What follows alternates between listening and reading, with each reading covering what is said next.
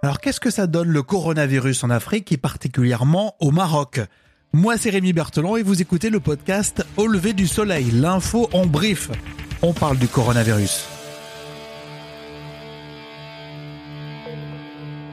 Au lever du soleil? Avec Rémi.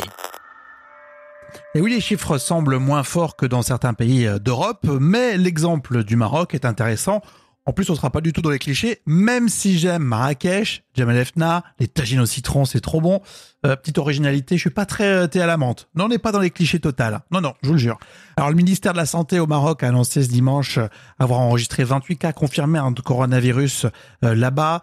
c'est fini pour les vols France, Allemagne, Pays-Bas, Belgique, Portugal jusqu'au Maroc et dans l'autre sens aussi. Euh, tous les rassemblements publics de plus de 50 personnes ont également été interdits.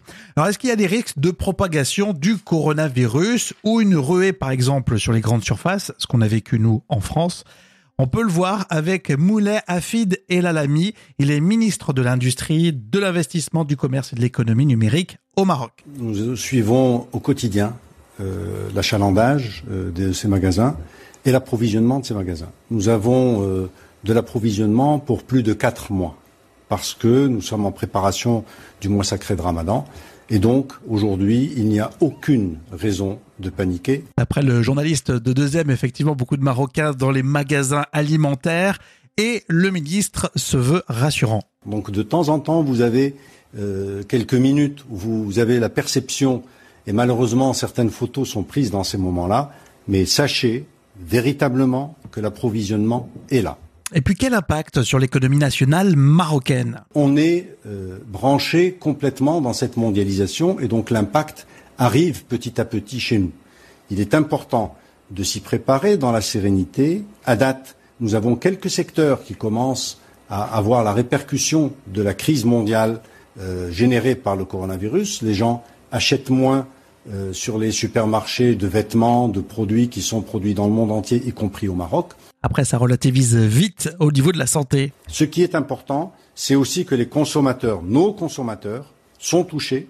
Le Maroc, alhamdoulilah, nous avons sept cas qui sont sept cas de vrais cas au Maroc. Il n'y en a pas d'autres à l'heure d'aujourd'hui. Le ministre de l'Industrie était l'invité du JT de 2M, la chaîne marocaine.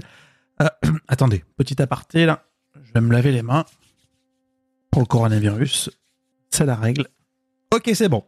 Alors on revient sur ce qui se passait euh, vendredi avec euh, les Marocains qui ont suspendu donc les liaisons aériennes et maritimes en provenance et à destination de la France. Résultat, il y a 12 000 Français qui ont été euh, bloqués.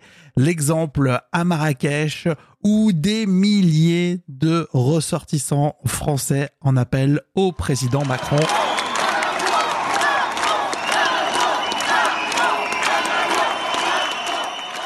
Vous avez peut-être vu ces images. Hein. Là, c'est dans l'aéroport à Marrakech. Hein. Macron, un avion. La réaction s'est fait entendre samedi, le lendemain, où Macron a tweeté à nos compatriotes bloqués au Maroc. De nouveaux vols sont en cours d'organisation pour euh, vous permettre de regagner la France. Euh, je demande aux autorités marocaines de veiller à ce que tout le nécessaire soit fait au plus vite. Alors le tweet a été jugé plutôt condescendant hein, du côté euh, marocain, notamment sur les réseaux sociaux et quelques représentants politiques. Quoi qu'il en soit, ça a bougé, évolué. Euh, du côté marocain, on va suivre comme ça de temps en temps pendant toute cette période de, pandémie euh, des euh, pays qui sont peut-être moins mis sous les projecteurs. Et c'est ça qui nous intéresse dans le podcast Au lever du soleil. Allez, pour terminer, un chiffre 90, 90%. Et c'est ce qu'a dit le ministre de l'économie Bruno Le Maire. Il n'y a aucune pénurie. 90% des références alimentaires en magasin restent disponibles. C'est ce qu'il faut retenir. Dans l'épisode précédent, on parlait de la chanteuse Oshi qui portait plainte pour harcèlement. C'est à côté le podcast Au lever du soleil. Belle journée à vous tous.